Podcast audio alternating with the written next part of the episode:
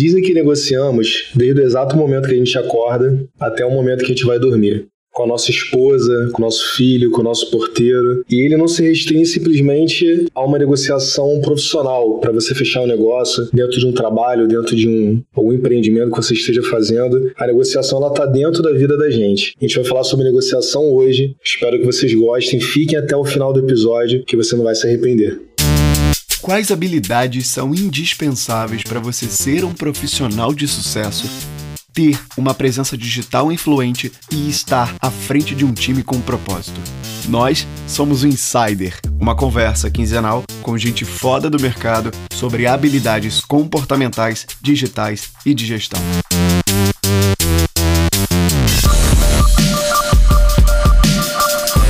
Está começando mais um episódio do Insider, a sua conversa quinzenal sobre as habilidades de gestão que vão te ajudar a estar à frente de um time com propósito. Eu sou o Nélio Xavier e cá está ele, o criador da Fowler, a maior marca de roupa de cultura suburbana carioca do mundo. Fabrício Oliveira, o Pantera Negra da Nave Insider. Fala aí, Nelhão, beleza? Obrigado aí. Tu tá cada vez mais criativo, né? Cada chamada que tu faz minha. Tô gostando cada vez mais. Mas vamos lá, hoje a pauta é bem, bem bacana, bem quente, bem atual. Esse tema que eu não vou dar spoiler e eu tô empolgado. Vamos lá. Eu, cara, eu também, porque, assim, uma das pessoas da pauta aqui, cara, quando eu sentei para conversar, nossa senhora, fomos expulsos do lugar praticamente. Mas vamos lá. Seguinte, negociação é a pauta do dia, a pauta quente que o Fabrício acabou de falar aí. A 18 habilidade de negócio dessa segunda temporada do Insider, dando a continuidade né, às habilidades de gestão. A gente pretende te responder hoje nós pretendemos não, né? Eles pretendem responder hoje. Quais as melhores estratégias de negociação para vendas, por exemplo, como criar conexão, né, o tal do, do rapport numa negociação, qual a principal vantagem de um gestor que sabe negociar diferente de alguém que não sabe, resolução de conflitos, argumentação sob pressão, todo o contexto que envolve essa habilidade de negociar, de saber negociar numa realidade de negócios também, numa realidade corporativa e às vezes até fora dela. Vamos para nossa mesa, eles dois que vão nos ajudar com essa habilidade aqui hoje. Ela é especialista em resolução de conflitos, professora de pós da IBMEC e da Fundação Dom Cabral, já ensinou mais de 1.500 pessoas em empresas a terem uma comunicação mais assertiva e empática. Será que precisa ser tão difícil a gente se relacionar com os outros? Ela sabe que não, eu também. Por quê? Porque o nosso papo presencial foi bom demais. Seja bem-vinda ao Insider, enfim, Patrícia Capeluto. E, obrigada, Nélio. Boa noite, Fabrício. Boa noite, Breno. Muito feliz de estar aqui. Maravilha, maravilha. E ele, com formações em negociação pela Harvard Business School e MIT, treinando meu inglês aqui. Ele é professor do tema em universidades e diversas escolas de negócio aqui do Rio de Janeiro, é colunista da Você SA, autor do livro Pare de Ganhar Mal e também é um TEDx Speaker, uma das maiores referências em negociação do país. Seja muito bem-vindo ao Insider, Breno Paquelê. Bom, valeu, obrigado aí pelo convite. A apresentação ficou boa, hein? Até eu me impressionei. Legal, legal. Eu preparo uma apresentação, pô, pomposa, né? Imponente pros convidados do Insider, né? Aí tem gente que fala, nossa, nem eu sabia que eu era isso tudo aí, né? Ele é, a gente vai, vai se convencendo aí. legal, mas beleza. Então vamos lá. Antes da nossa pauta do dia, vamos à pré-pauta de hoje.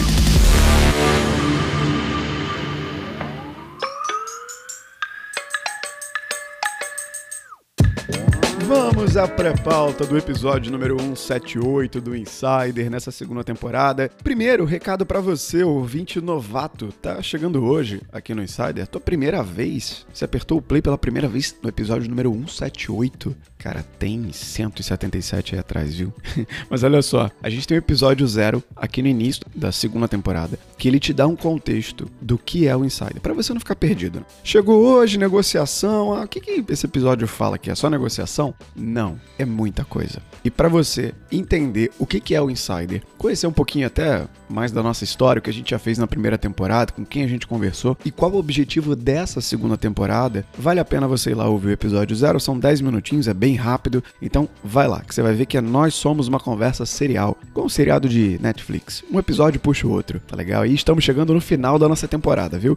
E para você que é um ouvinte do tipo apressado, como é o Nélio Xavier, tem uma dica para você. Você pode ouvir esse episódio, essa conversa, numa velocidade acelerada, 1,2 ou 1,5 ou até mais, né? Dependendo do aplicativo que você está ouvindo esse podcast. Eu, por exemplo, só ouço podcast hoje em velocidade acelerada, 1,5. E aqui na descrição desse episódio vai estar o tempo total da conversa se você ouvir o podcast em velocidade acelerada. Você vai ver que o tempo dá uma reduzida bem bacana. E aí você consome mais rápido toda essa conversa. E para você que é ouvinte fiel, ouvinte raiz do Insider, eu quero mandar o meu abraço para você, Anderson Luiz, Fernanda Bassi, Flávia Muniz, Vinícius de Carvalho, novos ouvintes, ouvintes fiéis aí que interagiram com a gente, comentaram na live, nos acompanharam lá no LinkedIn, lá no Instagram. O Vinícius conheceu a gente há pouco tempo em uma palestra que eu dei para mentorados do Edu e já consumiu o podcast na praia, compartilhou também para todo mundo. Então fica aqui o meu muito obrigado a vocês, ouvintes raízes do Insider, nossos outsiders. E eu quero aproveitar para você que ainda não é raiz, fazer a mesma coisa que os raízes já fazem. Compartilha o Insider no Instagram, no LinkedIn, que é onde nós estamos. A gente tem perfil lá no LinkedIn, a gente tem perfil no Instagram. Então aproveita, ó, já se conecta também com o Breno, com a Patrícia, com o Fabrício, comigo, com o Edu, que não tá por aqui hoje, mas se conecta com a gente, aproveita o conteúdo. Se tiver dúvida, faz pergunta. Somos super acessíveis e óbvio, né? Espalha a palavra, espalha a voz de LinkedIn aí pelas tuas redes sociais, compartilha o podcast porque essa é a nossa melhor forma de chegar a outras pessoas, através da tua indicação, que ouviu e gostou desse episódio. E olha só, se você está ouvindo esse podcast no dia que ele foi pro ar, na terça-feira, dia 27 de outubro, saiba que vai ter uma live no meu LinkedIn do Nélio Xavier que tá falando, uma live spoiler lá no LinkedIn. Para quem não ouviu, ouvir, para você que ouviu, você vai ter a oportunidade de interagir com os convidados ao vivo, fazer pergunta para eles, conhecer eles, ver eles, né? Porque aqui no podcast você não tem essa oportunidade de ver, mas lá na live você vai poder interagir com a mesa desse episódio.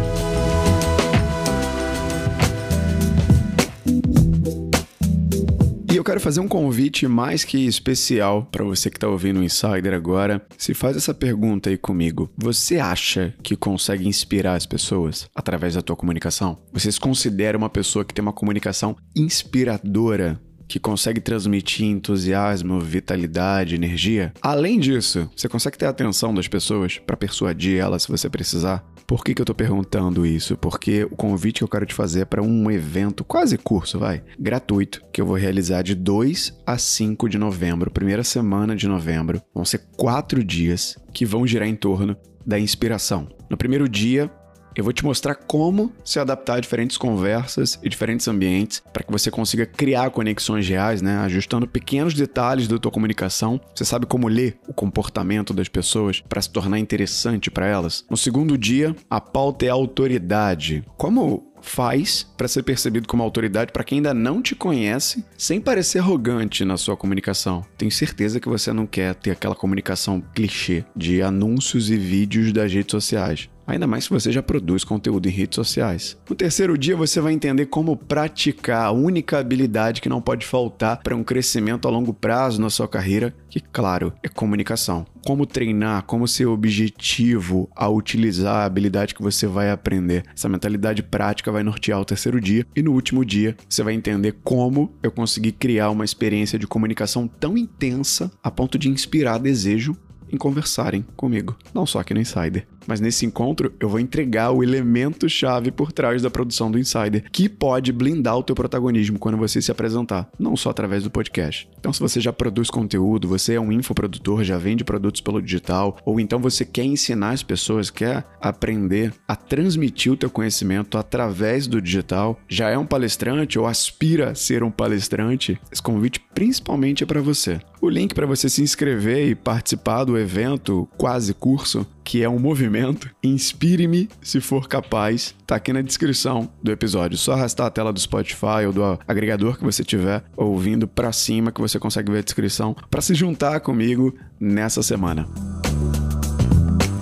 E agora chegou a hora de você ouvir essa pauta maravilhosa sobre a negociação rapidamente. Se você ficar até o final, você vai aprender como convencer a tua namorada ou seu namorado a ver o filme que você quer no cinema ou na Netflix.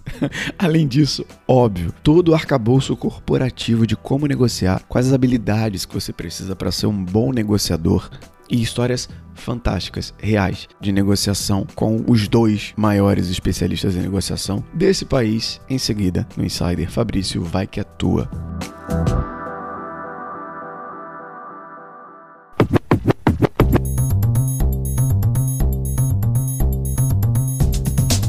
Vamos, vamos começar aqui. Na verdade, minha primeira pergunta vai para ambos, né? Quem quiser se pontificar, se o Breno quiser deixar o cavalheirismo para as damas começarem. A gente está vivendo numa. Já deixei, não tem nem como não deixar. Já deixou, né?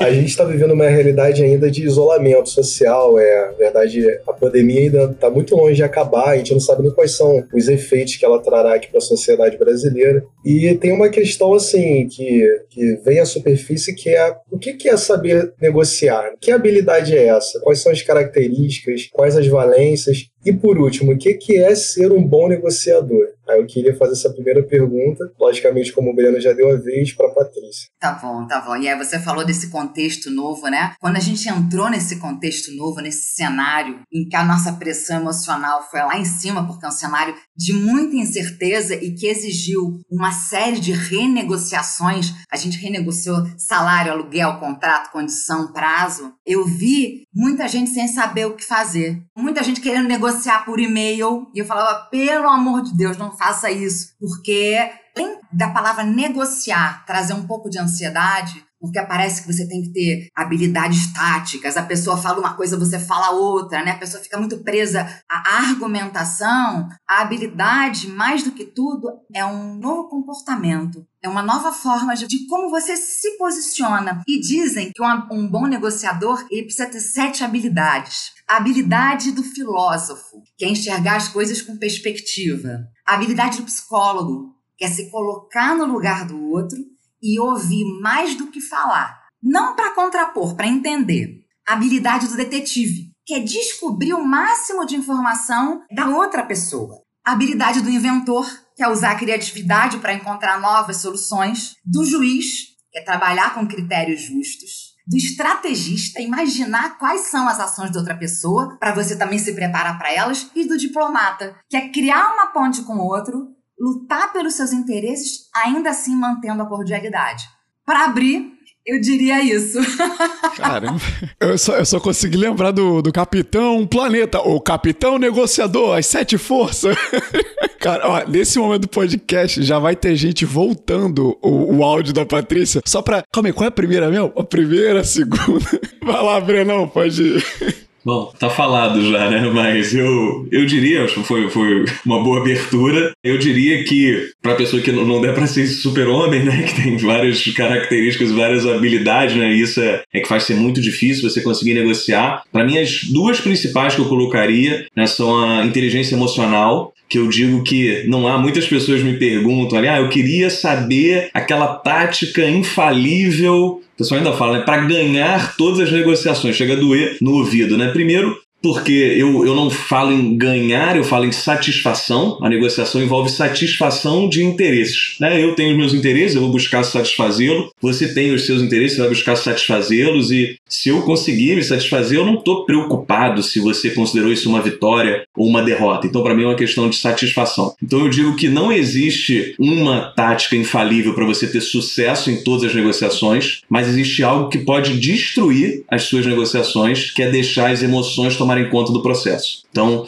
uma palavrinha mal colocada pode destruir um acordo que objetivamente faria muito sentido para ambos. Então, essa é a questão. As emoções podem te cegar, te deixar surdo, fazer com que você esqueça dos seus objetivos. Então, inteligência emocional, capacidade de administrar as emoções, né, tanto lidar com as suas quanto as dos outros na negociação, é muito importante. E eu falaria também em criatividade porque a negociação envolve criatividade. Muitas vezes o único caminho para você satisfazer os interesses de ambos é criar, a partir de uma solução que não é um ponto no meio do caminho entre as posições rígidas dos dois, né? E são é adição de variáveis de outros itens para você sair de um cabo de guerra e montar um grande quebra-cabeça aí nessa negociação. Tem muito também a questão do, do tempo de voo, porque eu trabalhei durante muito tempo como executivo de contas é, numa multinacional e tudo mais. Eu lembro da minha primeira mesa de negociação, foi um desastre. Eu suava, eu ficava nervoso, eu não sabia o que falar, não sabia por onde começar, eu não sabia nada sobre quebrar gelo.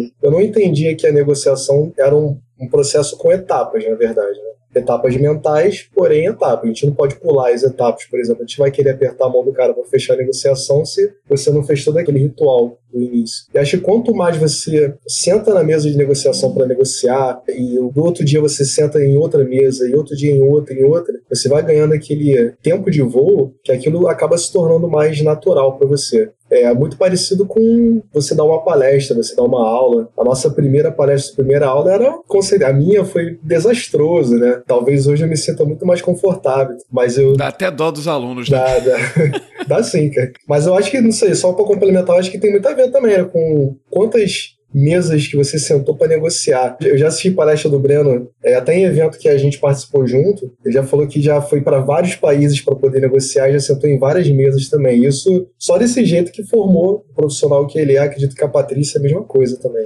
É, eu acredito, pegando o gancho aí no que você está falando, né? Eu acredito muito de você desenvolver habilidade de negociação três questões principais, né? Você praticar, isso é muito importante. Você estudar, também é muito importante mas o terceiro aspecto é você refletir sobre as negociações que você se envolve. Porque se você simplesmente ficar ali praticando ou estudando e não refletir sobre isso, não refletir sobre, bom, o que eu fiz de certo aqui nessa negociação, né? Ou o que eu deveria repetir em outras negociações? Ou o que eu fiz de errado? Às vezes, será que eu compartilhei uma informação cedo demais? Fiz uma proposta alta demais? Ou deixei a minha ansiedade transparecer logo no início da negociação? Então eu, mesmo me envolvendo em milhares de negociações, eu sempre analiso, sempre que eu saio de uma negociação, eu faço essa análise. Para mim, essa é a única forma de evoluir. Desde que você pratique, estude, faça essa, essa autoanálise. E eu acho, Breno, que isso tem a ver até com uma coisa que você estava falando, né, da habilidade, da criatividade, como é importante para o negociador.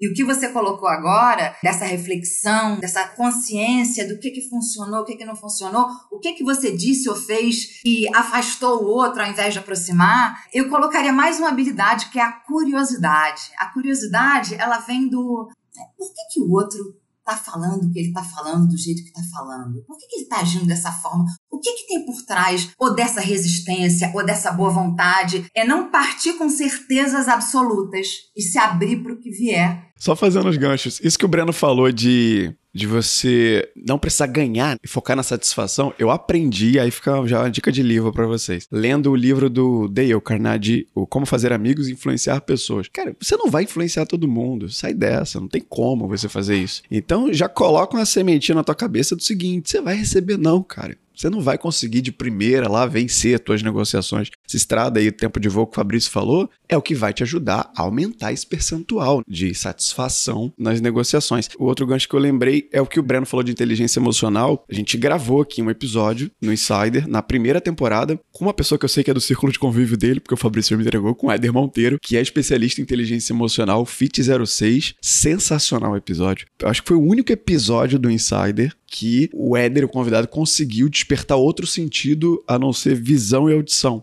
Que ele fez uma experiência lá que a gente ficou salivando lá quando ele falou do limão. Lembra é. disso, Fabrício? Eu cito isso como exemplo. Nossa senhora, em, em todas as aulas que eu faço, experiências multissensoriais no palco, essa fala do Breno. Então já tem pauta aqui no Insider de Inteligência Emocional. É. Fica a dica para vocês irem lá. O Eder, o Eder é fera. Esse, até foi bom você falar nesse livro, né? Esse ano eu li três livros que ajudam nessa relação de pessoas. Esse, do Daily Carnegie. O início do ano eu li o livro do Breno, que a gente, na próxima pergunta, eu vou falar sobre ele. E eu tô lendo o livro do Malcolm Gladwell, que é... Falando com estranhos? Falando com estranhos. Então, assim, eu acho que nunca foi muito a minha área de pesquisa, mas quanto mais você procura também entender o comportamento do ser humano, acho que ajuda, né, no, acho que no dia a dia, né? Acho que é bem bacana isso.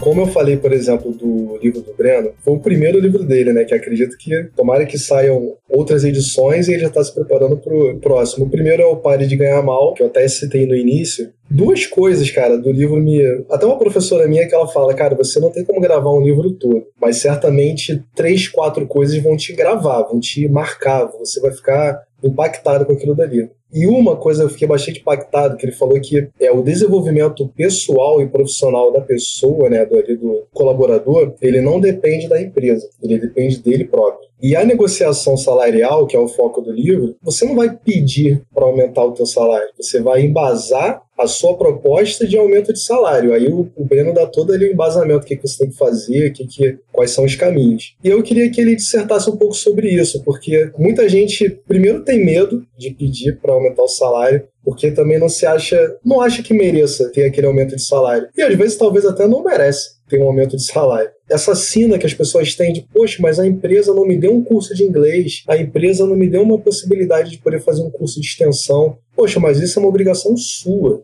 Então, queria que o Bruno falasse um pouquinho sobre essas duas questões. Beleza, bom, ótimos pontos que você levantou. É o que eu falo sobre essa questão de você, né, de isso não depender da empresa, né, sua, o seu desenvolvimento. Seria muito bom se a empresa fizesse isso por você. É excelente, desejável. Só que no fundo, a carreira é sua. Né? Então, não dá para você ficar sentado esperando isso acontecer né? E se não vier, o que, que você vai fazer? Sei lá, no final da carreira vai se lamentar, falar, ah, ninguém investiu em mim, então também não tinha o que fazer. Então, o que eu coloco, né, eu escrevo para pessoas que estão dispostas ou querem buscar algo mais, né? Então, eu acredito que para essas pessoas, você se destacar da média, seria legal se você aproveitasse as oportunidades que te dão, mas se não derem, pensar em como você pode se desenvolver, né? E aí não vou nem entrar num discurso de que você tem que gastar dinheiro para isso. Passa muito, o Fabrício fala muito sobre essa questão. Tem muitas formas de desenvolvimento aí que são gratuitas, né? Você tem várias palestras que você pode ver na, na internet, tem livros que o livro, na minha opinião, é barato, um livro de, de gestão, por exemplo, para mim é uma questão de prioridade. O meu livro custa mais barato do que um lanche no McDonald's. Aí é a questão da pessoa ter a prioridade dela, né? Você vai investir nisso na sua formação, na sua educação, ou vai investir num lanche que é algo, né? Não vou nem colocar como sendo algo de primeira necessidade. Então, esse é um ponto. Eu acredito que você não dá para simplesmente delegar para a empresa essa questão.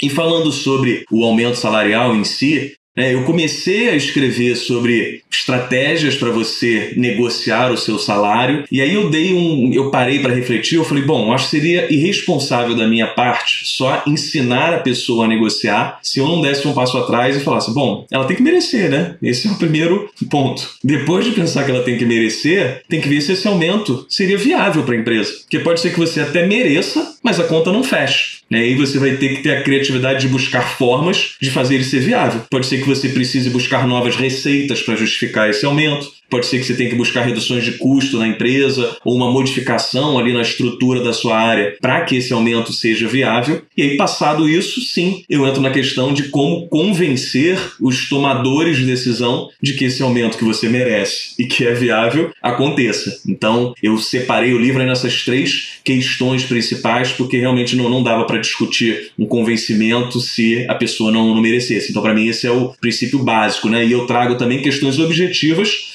para você avaliar se você efetivamente, efetivamente merece, né? Porque muitas vezes a gente vai perguntar para nossa mãe, para os nossos amigos, e eles sempre vão achar que a gente merece, né? Sempre vão achar que a gente faz mais do que os outros, que a gente dá muito duro. Minha mãe falava isso, filho, você trabalha mais do que todo mundo, você merece muito. Eu falou assim, mas você não conhece os outros. Porque eu mereço. Então, esse é o ponto. É como buscar critérios objetivos para fazer essa análise, né? Adorei isso, cara. Até porque a minha mãe fala a mesma coisa. Meu filho, você não para de trabalhar nossa senhora, eu falei, mãe, enquanto eu fico parado, os concorrentes estão lá, ó, Não. trabalhando, entendeu? E ainda vale dizer, esse, ah, primeiro, achei esse título sensacional, né? Pare de ganhar mal. Cara, como é que não dá vontade de ler um negócio desse? Pô, tem que dar vontade, para de ganhar mal, porque a grama do vizinho tá sempre mais verde, né? Então, assim, eu tô ganhando mal, eu tô ganhando bem hoje? Não, tô ganhando mal, posso ganhar melhor. E aí vale um disclaimer, esse maravilhoso que você fez, a gente conversou com o Diego Cidade também, né, na, no episódio 176, dois atrás desse. Uma das características que ele disse que é típica da, da nova geração, né, dos millennials principalmente, é querer crescer rápido, né, na carreira. Querer escalando de cargo em cargo. E esse diz um negócio desse, ah, é só seguir essa estrutura que vou conseguir o aumento. Nossa senhora, a pessoa vai achar, tô um mês na empresa, já já vou pedir meu aumento. Não, filhão. Você tem que merecer, tem que merecer. primeiro. Tem que fazer por onde, né? Porque senão. Mas essa ansiedade, até que você falou da, da geração atual, dos milênios, na verdade, né? Eu sou quase milênio, tô quase que saindo dos milênios, mas é esse apego ao cargo também, né? Muitas vezes. Eu acho que a pessoa fica muito mais preocupada de, sabe, ter ali uma possibilidade de colocar como título no LinkedIn que o cara é diretor disso, ou então CEO daquilo, e não aproveita a trajetória. A trajetória é muito boa também, cara. A trajetória de você ter começado como assistente, analista, coordenador, supervisor, gerente, diretor é muito bacana. Você aprende em cada etapa que você passa. Eu sempre tive amigos um pouco mais velhos que eu, né, do mercado de trabalho. Então eu tive vários gurus, eu nunca tive um guru. Então sempre tive uma galera aí que tem 30, 40, 50 anos de mercado de trabalho. Cara, a quantidade de bagagem que essa galera tem, que a gente deveria aproveitar um pouco mais dessa bagagem, é coisa de outro mundo. Então acho que vai devagar. Acho. Jovem às vezes vai muito, vai muito rápido, então se apegar menos ali a questão do cargo, então acho que vale a pena a gente seguir a trajetória. Cara, e deu um estalo quando você falou isso, porque eu lembrei da conversa que eu tive com a Patrícia, lá atrás. Lá, ó, a conversa que eu tive com ela foi em fevereiro, né? Foi, acho que foi antes, pouco tempo antes de começar a pandemia. E a Patrícia fez uma transição de carreira, e eu também fiz uma transição de carreira. E vale dizer que antes de eu fazer essa transição de carreira, eu já eu, eu fiz até uma provocação pro meu antigo chefe aqui no podcast, eu acho que ele não ouve, não. Mas eu dei muita chance para a empresa que eu trabalhava. Eu dei tanta chance, eu ainda não li o livro do Breno, viu? Mas eu acredito. Tá na hora. Eu, tá na hora de ler, né? Mas eu acredito que esse merecimento, esse embasamento lá para você e convencer o teu superior a aumentar o salário, tem como base, premissa, o resultado que você entrega, né? O que você Sim. entrega. E lá na empresa que eu trabalhava, eu tava entregando tanto resultado. E assim, não é, não é fake, tá lá no meu LinkedIn, tá comprovado, são números. Que em determinados momentos eu tinha dado sinal que eu estava insatisfeito por ausência não só de salário, mas até de mais reconhecimento, porque não tinha muita perspectiva de crescer lá dentro, que a minha hierarquia superior, meu gerente, me abordou para me dar uma justificativa do porquê que eu ainda não tinha recebido um aumento de salário, porque a condição da empresa não estava nas melhores, né? Por causa da crise e tal, né? Por causa 2015, 2016. E eu não pedi por isso, porque eu, fiquei com essa sensibilidade. Falei, cara, não vai adiantar eu pedir aumento agora. Se a empresa tá cortando gasto, tá demitindo gente, aí eu vou lá bater, ops, não aumento. Não tem sentido nenhum. Então esse, esse meu bom senso chegou a esse ponto e da hierarquia superior veio falar comigo. Só que eu não consegui segurar muito tempo lá dentro. E esse fato de eu não ter tido esse reconhecimento, não por falta, não porque eles não quiseram, eles não puderam, foi o motivador para eu transitar minha carreira. E aí eu,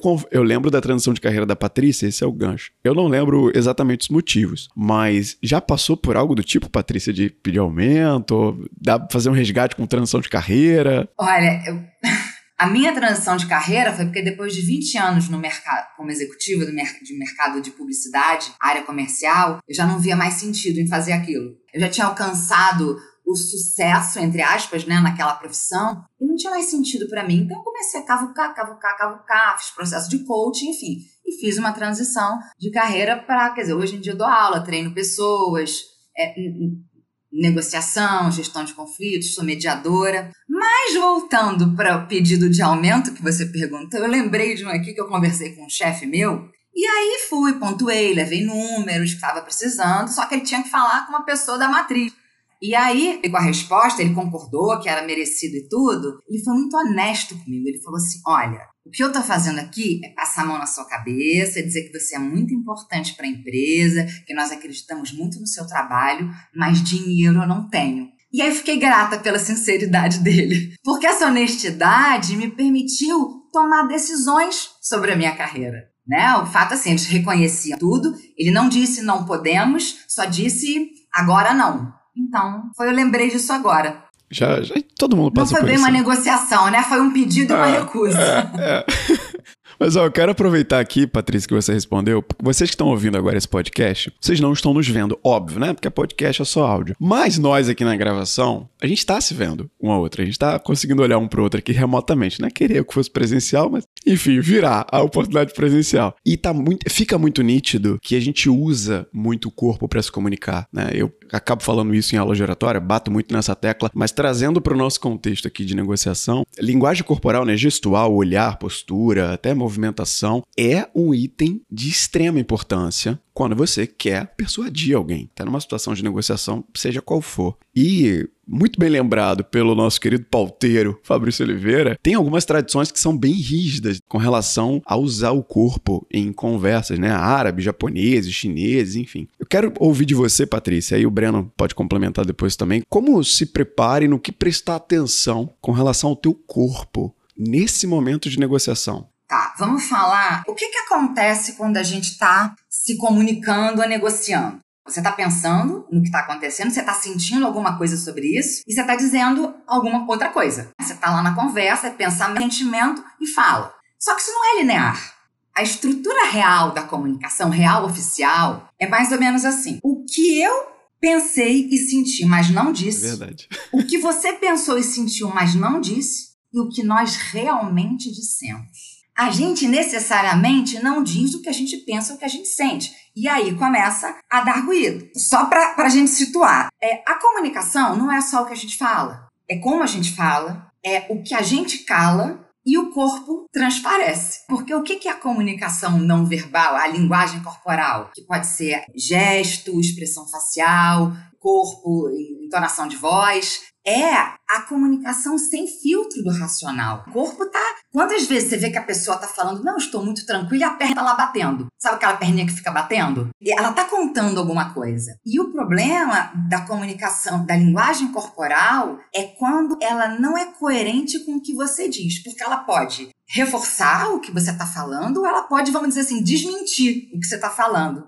Geralmente, quem está ouvindo não tem essa percepção exata do que está acontecendo, mas pode sentir uma estranheza. Tem um TED Talk que eu adoro, que muita gente já viu, da Amy Cuddy. Amy Cuddy, ela é de Harvard, eu não lembro exatamente qual é a profissão dela, mas ela leciona lá, e ela fala sobre as posições de poder, dizendo né, que as posições de poder tem de alto poder e baixo poder. Alto poder seria a posição da Mulher Maravilha, mão para o alto, coisas que transmitam poder. E a posição de baixo poder é quando você está curvado, todo fechado, mão cruzada, que é o baixo poder. O que ela diz, que ela pesquisou, é que se a gente ficar em posições de alto poder por dois minutos, a nossa fisiologia corporal, ela interfere no nosso sentimento e no nosso comportamento. E se a gente estiver em posição de baixo poder, aumenta o nível de cortisol, estresse. Assim, se preparar para uma negociação, você pode botar a mãozinha na cintura, ficar se olhando no espelho, dois minutinhos, porque é, realmente acontece. Te dá mais confiança, te dá mais tranquilidade. Então, assim, eu super recomendo que assistam o TED Talk da Amy Cuddy, porque ela explica direitinho o que fazer, mas é basicamente isso. E já falando do momento em que você está negociando, tem aquela coisa que diz assim, né? Quando você chega para encontrar alguém, aperto de mão. A gente não está mais em tempos de aperto de mão. A gente está com câmera, que é o ideal para qualquer tipo de conversa, porque a câmera tem a comunicação completa. É o que você fala, é como você fala, né? A tua entonação de voz, seu gestual, assim, algumas coisas que funcionam bem. Coisas simples. Um sorriso, contato visual, ficar falando com a pessoa de cabeça baixa, olhar no olho da melhor maneira possível. O que o Breno já falou, né, do equilíbrio emocional. Se começar a ficar difícil pro seu lado, cuidar para sua voz não começar a ficar esganiçada e alta porque isso demonstra essa, esse nervoso que você tá. Então, assim, é, existem várias coisinhas que ajudam a mostrar que tem ali boa vontade, tem tranquilidade, mas é importante também a gente não levar o gesto, qualquer gesto, como um fenômeno isolado, sabe? Faz parte de um conjunto de coisas. Porque você estava falando de, do fenômeno isolado e falou do teste da M. Curry, tem, além do teste da M. Curry, que é super é conhecido, né, da Power Pose, só jogar no Google aí, gente, M. Curry, A-M-Y-C-U DDY. Tem um TED da Pamela Meyer que é sobre mentiras e o corpo, que é fenomenal. E aí, só para trazer um, tempero desse TED, 53% da população mundial, ou seja, 5, 5,3 em cada 10 pessoas tem uma aptidão ou uma facilidade em identificar que você está mentindo só pelo teu corpo. Ou seja, metade da população mundial pode ser um Sherlock Holmes se quiser.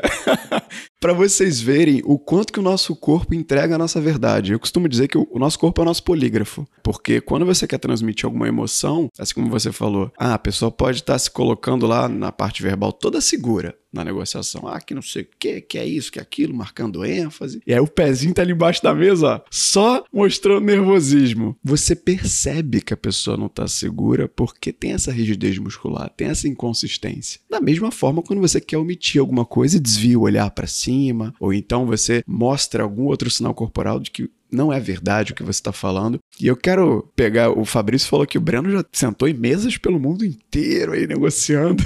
quero aproveitar do, da diferença que eu coloquei na pergunta aqui para ver se o Breno já identificou inconsistências corporais durante suas negociações. Sim ou não, Breno? Sim, eu queria, inclusive, aproveitar esse gancho que a Patrícia colocou aqui, falou de uma forma bem rica né, sobre, sobre essa questão do, da linguagem corporal. Eu acho que valia aprofundar, e isso tem a ver com as inconsistências também, aprofundar na, nos diferentes meios de comunicação que a gente usa para negociar né, e as diferenças que a gente tem entre esses meios. Eu acho que esse é um ponto importante, né? Porque a gente hoje negocia muito por e-mail, por WhatsApp, por telefone, por videoconferência e presencialmente, agora bem menos, né? Mas existe. E o que eu acho que vale para as pessoas escolherem qual meio de comunicação elas vão usar, pensar nas diferenças que tem entre esses meios, tá? Os meios variam entre si basicamente pela riqueza de sinais. Então, uma negociação presencial ela tem muita riqueza de sinais, porque você consegue captar todos esses sinais que a Patrícia falou, então não só tom de voz, gestual, as microexpressões. E um meio com menor riqueza de sinais é um e-mail, por exemplo.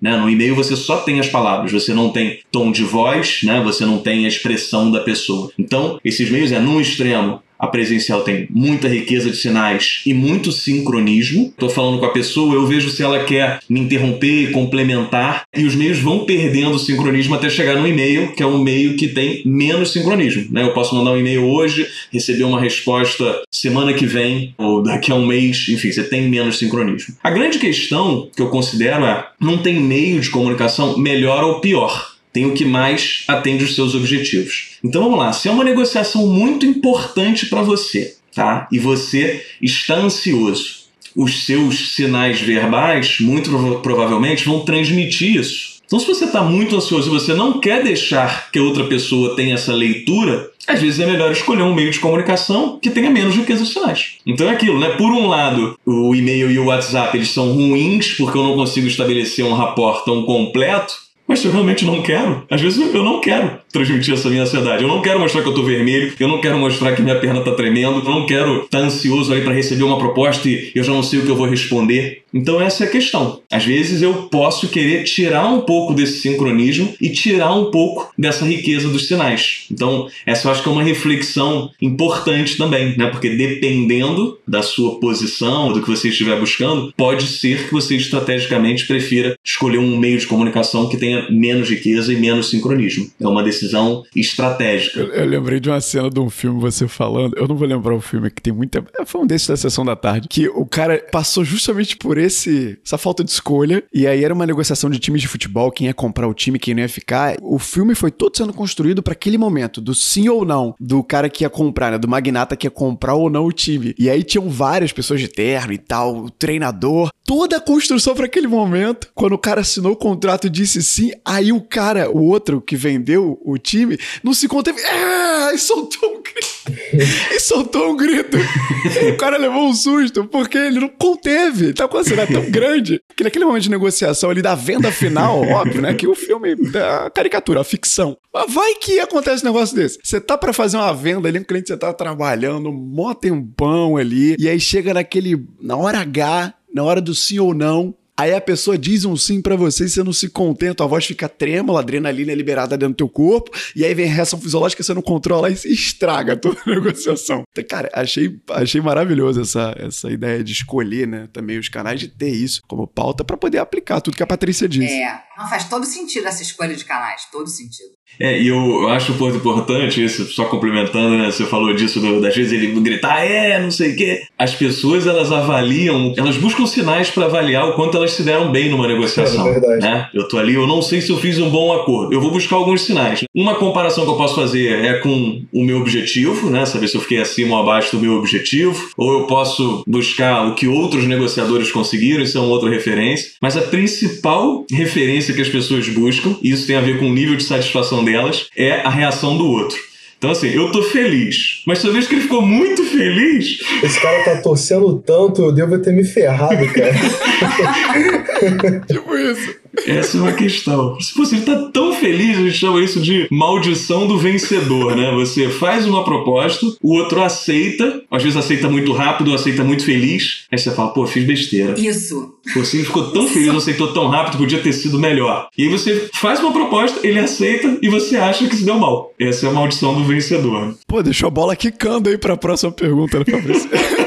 É, poxa, total, cara. Vou só dar de voleio agora. Vai lá, Fabrício. Vai lá. Essa próxima pergunta eu até abordar isso, porque aqui no Brasil a gente tem essa cultura do, do levar vantagem em tudo, né? E isso com certeza a gente leva para mesa de negociação, porque as pessoas. Eu já li até alguns artigos dizendo que é importante você sentar numa mesa redonda para você não dar aquela impressão de oposição, de você estar do lado oposto ali da negociação e tudo mais. E tem uma expressão que é muito conhecida, que é a expressão relação ganha-ganha é que as pessoas na prática acabam às vezes não usando né, essa expressão. Eu já li até num artigo falando numa expressão chamada relação ganha-ganha-ganha, relação onde eu ganho, você que está do outro lado ganha e um, algum stakeholder ganha. Pode ser o meu cliente, pode ser o meu fornecedor. E eu queria que vocês falassem um pouquinho, pode de repente a Patrícia começar, com relação a esse aspecto de levar vantagem na negociação, nessa relação ganha-ganha, como é que funciona isso para você? Tá, vamos assim definir o que, que é a ganha-ganha, né? Vamos fazer ganha-ganha que todo mundo vai ganhar. Só que esse ganha-ganha, mais do que falar sobre resultado, fala sobre comportamento. Eu chamo ganha-ganha, porque tem o ganha-ganha, o ganha-perde, o perde-ganha, que são os modos de. Eu chamo de estados de espírito. Eu acho que é um termo, o estado de espírito de negociação. E o estado de espírito ganha-ganha, nesse comportamento, ele busca acordos e soluções que sejam benéficos e satisfatórios para os envolvidos. Então, assim, só para a gente. O ganha-ganha tem mais a ver com o seu comportamento. E aí, falando da questão, né, levar vantagem em tudo, o Einstein dizia que a pergunta mais fundamental que a gente tem que fazer é se a gente considera o universo um lugar amistoso. Por quê? Porque se a gente considera o universo um lugar hostil, a gente vai tratar os outros como os nossos inimigos e não como parceiros potenciais. Tem até um livro chamado assim, Trabalhando com o Inimigo, do Adam Carrani, que tem uma frase que diz assim: Como colaborar se nós aprendemos que colaboração é coisa de gente boazinha que é feita de trouxa pelos outros. E para muita gente, o significado de colaboração é esse. Imagina, você passou uma vida aprendendo que se você não ganhar, você vai perder. E ninguém quer perder. Pessoas assim, é que só querem a vantagem, que são pessoas ganha-perde, vamos dizer assim, elas não conseguem ver outras possibilidades. É ganha, perde, o bom e o mal, quem tá certo e quem tá errado. E aí a vida fica muito difícil. Como é que a gente lida com essas pessoas? É preciso um investimento no relacionamento, na comunicação, construção de confiança, para ela começar a ver que existem outras possibilidades de satisfação dos dois lados, de construção de valor, criar novas soluções que no começo não apareciam, que antes era ou é o que eu quero ou é o que eu não quero, e você começa a trabalhar ali na relação e na comunicação para mostrar que vocês podem criar juntos novas possibilidades e tem assim, de forma prática, uma ação. Ação seria você passar de tomador para doador. O que, que, é isso? Tomador é assim, bom, você entra numa negociação, o que, que eu posso tomar para mim? O desconto que eu quero para mim, a condição que eu quero para mim. O que, que eu quero para mim? Isso é o tomador, o que, que você vai tomar. O doador é quando você começa a pensar, o que, que eu posso dar para o outro que seja de valor para ele? E que às vezes para mim não custa nada. Você começa a construir, mudando essa postura, você começa a você mostra boa vontade, você constrói confiança,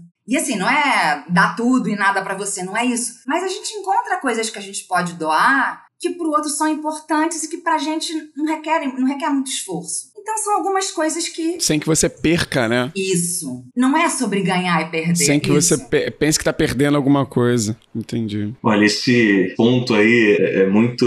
É, é muito profundo, né? Essa questão de ganha, ganha, ganha, perde, satisfação. Assim, isso aí dá, dá uma hora e meia de papo só este tópico, né? Então, eu fiz uma ótima introdução, né? Uma mudança de mentalidade. E realmente as pessoas elas têm uma visão muito imprecisa dessa questão do ganha-ganha, né? Muitas pessoas acham que assim, ah, não, para ser ganha-ganha tem que ser igual. Tem que ser dividido igualmente. Vamos lá, né? Porque o igual é justo. Se as contribuições das pessoas para esse negócio são diferentes, se eu agrego mais valor do que o outro, vamos lá, eu boto mais energia, mais esforço, mais recursos num negócio que a gente está criando. Se um contribui mais do que o outro, o igual é injusto não é? Vamos, só uma, uma reflexão. Então, assim, eu nem uso o termo ganha-ganha, né? Existe conceitualmente. Eu até evito usar, porque como as pessoas interpretam tanto dessa forma, né? De ganhar, perder, você já tem uma conotação de jogo, né? E eu vi um, li um livro recentemente, que é do Simon Sinek, aquele que fez o Círculo Dourado, né? E ele tem um livro que ele lançou que se chama Jogo Infinito. E ele fala muito sobre isso, assim. Não tem como eu falar sobre ganhar ou perder nos negócios, porque vamos lá, quem vai ganhar no final? Qual é a empresa ganhou no final? Não tem. Um, eu só posso falar em vitória ou derrota num jogo que tem uma marca, ele termina. E o jogo dos negócios, ele nunca termina. Não é uma corrida de 100 metros, é uma maratona e uma maratona que eu não sei quantos anos vai levar. Toda negociação, eu falo em satisfação de interesses, né? então eu tenho que satisfazer meus interesses, e toda negociação ela demanda uma tensão ali entre você atingir os seus resultados, você alcançar os seus resultados, e você manter um relacionamento com outra pessoa. Tem cenários, vamos lá, se é uma transação única, né? Vamos dizer, eu tô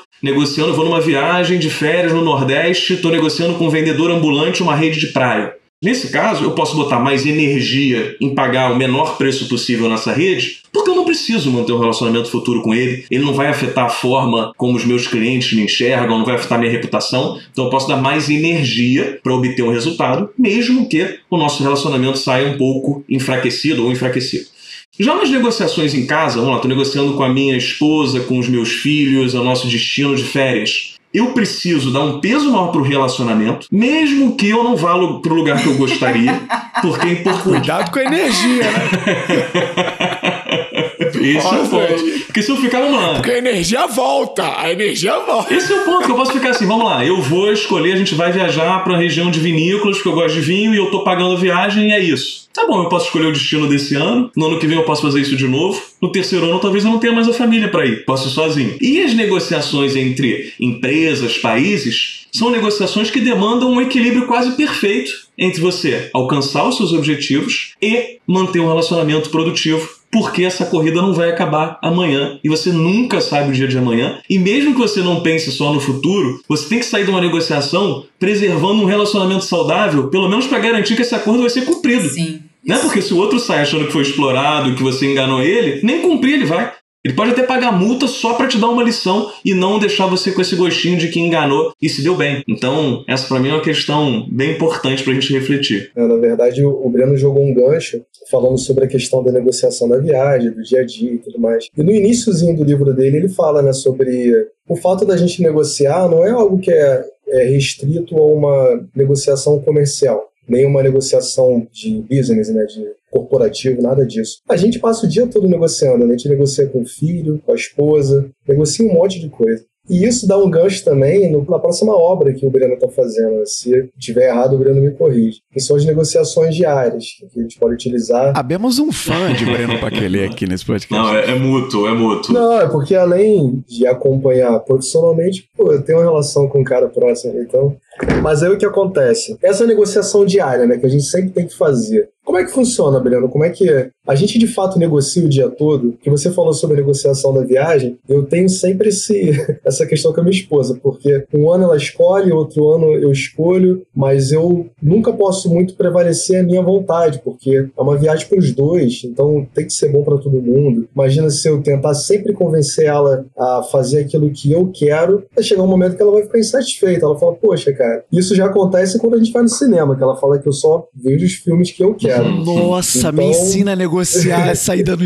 Nossa senhora, falou tudo agora. Não, cara, ela gosta de comédia romântica, eu não gosto dessas coisas, eu gosto de porrada, sangue. Então, essas questões de negociação, acho que eu tenho que aprender um pouquinho mais. É, bom, é, é ótima pergunta. Vamos, tra vamos, trabalhar em cima desse exemplo aí do cinema. Tô brincando.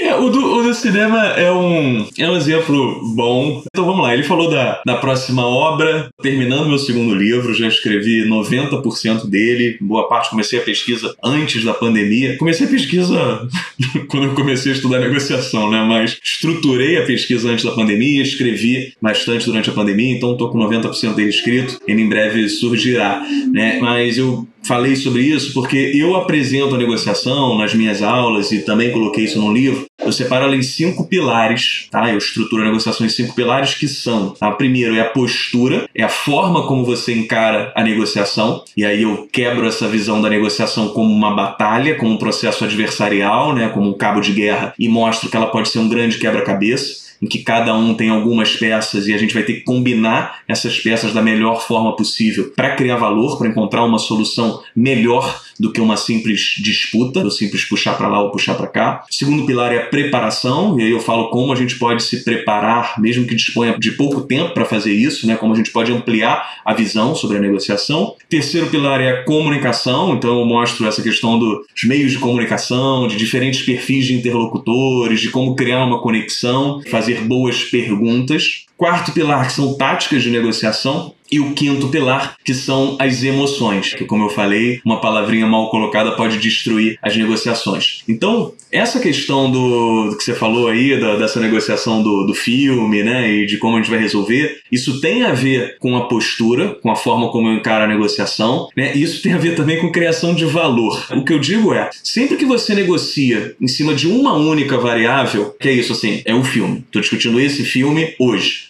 ou vai ser o que um quer, ou vai ser o que o outro quer. Uma variável, um vai puxar para cá, o outro vai puxar para lá. Então, a forma mais fácil de você criar valor numa negociação é adicionar variáveis. Então vamos lá, se eu começo a discutir, bom, a gente vai ver o filme e depois a gente vai jantar, eu já começo a ter possibilidade de criar valor, porque ela pode escolher o filme, eu posso escolher o restaurante. Ou anota vezes... aí, gente, anota aí. vai anotando, vai anotando. 2015, dia 24 de setembro, a gente sempre faz aniversário de relacionamento. Pô, não que eu esteja marcando, mas 24 de setembro. Não, sim, sim. Só que 2015 foi o Rock in Rio, dia 24 de setembro. E foi o dia que, sim, teve as bandas que eu mais gostava. E ela não é tão entusiasta assim de rock quanto eu. Aí eu acabei comprando, já cheguei pra ela, ó, aqui, comprei dois ingressos. pra mim e pra você. Aí ela, ah, tá, mas deixa eu ver a data aqui, pô. Aí já viu a data, a data não é. Aí viu que era aniversário de relacionamento e tal. Ela passou todos os shows de bico. O que, que eu deveria ter feito? Uma meia mas não. Eu até hoje eu não fiz nada para meio que apaziguar isso e ela joga na minha cara toda vez que dia 24 de setembro de 2015 a gente passou o aniversário de relacionamento do Rock in Rio cheio de lama, enquanto ela gostaria de estar em outro lugar, mas poderia ter acrescentado outras variáveis na minha negociação. Só aproveitando rapidamente para fechar nisso que você falou, é, e a sua estratégia com ela ainda foi ruim, porque além disso, as pessoas elas têm uma necessidade de ter autonomia, né? de poder fazer as próprias escolhas. E você tirou essa autonomia dela. Se você tivesse construído com ela, podia até ser que ela aceitasse. Mas assim, já decidido, já tá comprado, né? Aquela que você fala assim: ó, tem uma proposta pra você, um contrato, ah, legal, top. Ah, tá aqui, já tá impresso, pode assinar. Eu falei assim, porra, aí não, porque eu não participei dessa construção, já tá escrito antes de eu chegar. Então, dela, assim, já tá comprado, já tá na tua mão, me entregou. Eu, a minha autonomia não foi respeitada, eu não tive um direito de escolha. Então, esse é o ponto. E só para fechar isso é adicionar uma variável seria isso, né? Então, um dia vai ser o show no outro a gente vai jantar. Mas tem casos em que você não consegue adicionar uma variável. Nesses casos é melhor você quebrar um item em dois. Né? Você pode ser, você escolhe hoje, eu escolho na próxima. É, então, assim, o item continua sendo o mesmo, é só o filme, mas você escolhe dessa é. vez, eu escolho na próxima vez. Essa é uma forma também. Vai dizendo que, assim, vai um na próxima e o outro na próxima. É, isso que eu de é. Ou deixando escolher duas, você né? escolhe uma. Quero deixar registrado. É, quero deixar registrado isso aqui, tá bom? Não é pra ficar com cara de birra. Eu nem dormir, né? nem dormir. Ah, é, se é pra ir, é, é totalmente, é presente, né?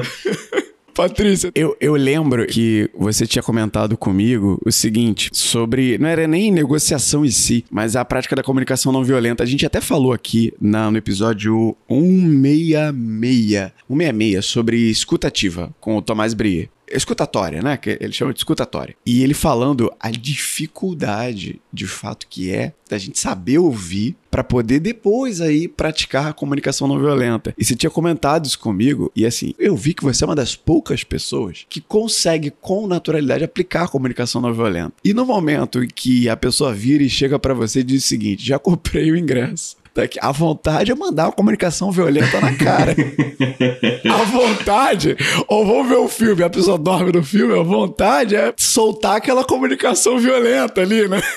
Como não fazer isso? É verdade. É, aí a gente volta para o que o Breno falou de é, estar tá realmente ancorado. A inteligência emocional, ela tá atuando. Porque senão, não adianta você ter uma série de formulazinhas sobre o que fazer, que na hora que você se irrita, você mete o pé na porta. Né? E qual é a nossa tendência? Quando a gente quer falar do nosso incômodo, a gente fala do outro. Em vez de eu falar assim, tô chateada com você, eu digo assim: você não dá bola pra relação, você não presta atenção em mim, você não pensa na gente como casal. Eu não falo de mim, eu falo do outro. Eu acuso o outro, eu julgo o outro acusa, e o outro né? fecha a escuta pra mim.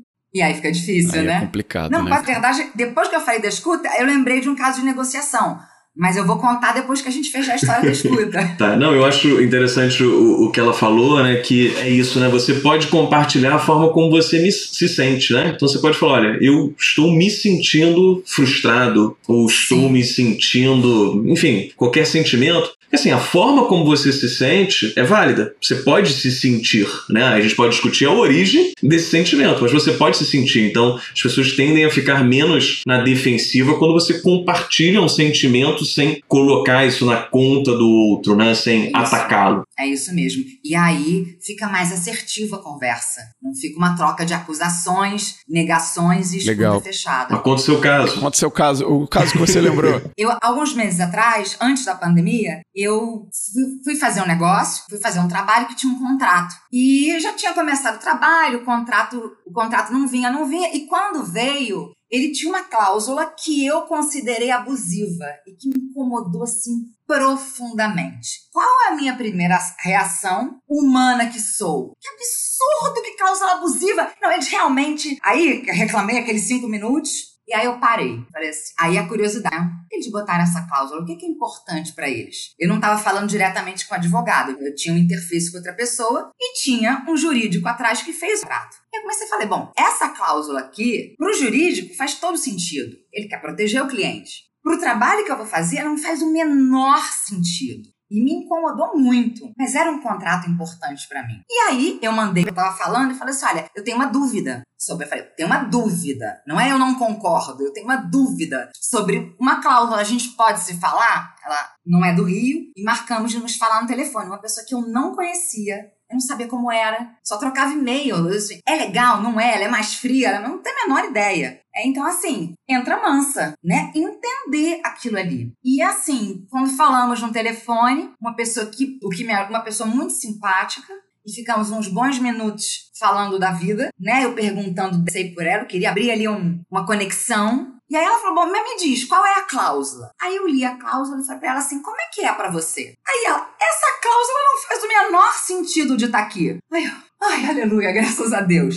Aí ficou fácil. Tava ali porque na cabeça do jurídico era uma proteção ao cliente. Mas assim, quando ela não parou para olhar, né? Ela olhou porque eu falei. Eu não precisei falar, eu não concordo, eu acho um absurdo, eu não gosto. Aí eu falei, eu posso sugerir uma nova forma da gente colocar? Pode, pode. E aí eu sugeri, ela mandou pro jurídico, o jurídico topou e viveram felizes para sempre. Mas assim, não teve muita argumentação, joga daqui ou joga dali. Foi mais um. Eu saí de um espírito bélico, né? Eles estão fazendo isso, é um absurdo. Não. O que, que tem ali? Eu entendi, eu supus o que, que tava, que, qual era o interesse né, da segurança do cliente. E deu tudo certo. Foi a negociação que eu lembrei. E com essa última peça do quebra-cabeça de história, a gente fecha a pauta do dia. Pra gente entrar no nosso quadro vezes três, que é o quadro final aqui do Insider, não sei se vocês já conhecem, a proposta é o seguinte: eu vou dizer uma palavra ou uma expressão para cada um de vocês, e aí vocês me digam as três primeiras coisas, palavras ou expressões ou frases que vierem na cabeça de vocês. Top of mind. Eu vou dizer os três primeiros que vier, Pode falar. Vou começar com a Patrícia. Vamos lá, Patrícia. Para persuadir alguém é preciso Vamos lá, três coisas: ouvir, conhecer a pessoa ou a plateia e se conectar com ela. Maravilha, ouvir, conhecer e se conectar. Agora, Breno Paquelê, o ato de negociar é o ato de satisfazer, criar valor e interagir. Boa. Satisfazer, criar valor e interagir. Legal, maravilha. Esse foi o Vezes 3 com Breno Paquelê e Patrícia Capeluto. O sobrenome de vocês conversam, né? Breno Paquelê e Patrícia Capeluto. E agora, a hashtag das hashtags, Fabrício me ajude. A gente precisa definir essa conversa em uma hashtag pra gente colocar lá no Spotify. Hashtag É, pode ser. Eu peço pro Fabrício, porque o Fabrício geralmente vem com umas ideias geniais aí nesse momento. Ó, eu gostei da ideia do quebra-cabeça, cara. A gente pode usar talvez o quebra-cabeça. É legal. Também é legal. É legal. Bem A gente tranquilo. pode misturar, então. Mas aí vai deixar só a hashtag quebra-cabeça? Não vai ficar confuso ou não? É, talvez não entenda, né? A É. gente pode misturar, então, a questão do livro, do Breno, com a negociação. A gente pode botar hashtag pare de negociar mal. Boa! Tá vendo? É por isso que eu jogo no colo dele, porque eu, eu sei que vai, eu sei que vai vir um lapso aí, entendeu? Genialidade. É, é Legal. Então, a hashtag desse episódio, pare de negociar mal mal. Compartilha quando você for compartilhar nas redes sociais, nos stories do LinkedIn, do Instagram. Pode marcar Breno, Fabrício, Patrícia, eu e coloca a hashtag Pare de Negociar Mal. Eu quero agradecer demais a presença do Breno, a presença da Patrícia, a presença do Fabrício aqui nesse episódio. O Edu, infelizmente, não pôde estar com a gente hoje, ele não estava muito bem. No próximo, ele vai estar com a gente de volta. E a próxima habilidade de gestão, episódio número 179 do Insider. Pauta é produtividade. Habilidade de gestão para gestores, produtividade, a nossa pauta. Teremos, já posso anunciar porque os convidados já estão confirmados, as convidadas. Teremos Amanda Graciano, LinkedIn Top Voice, e Tatiane De Andela, uma das maiores especialistas aí em produtividade no Brasil. Episódio 179, te espero nele. Abraço. Tchau, tchau.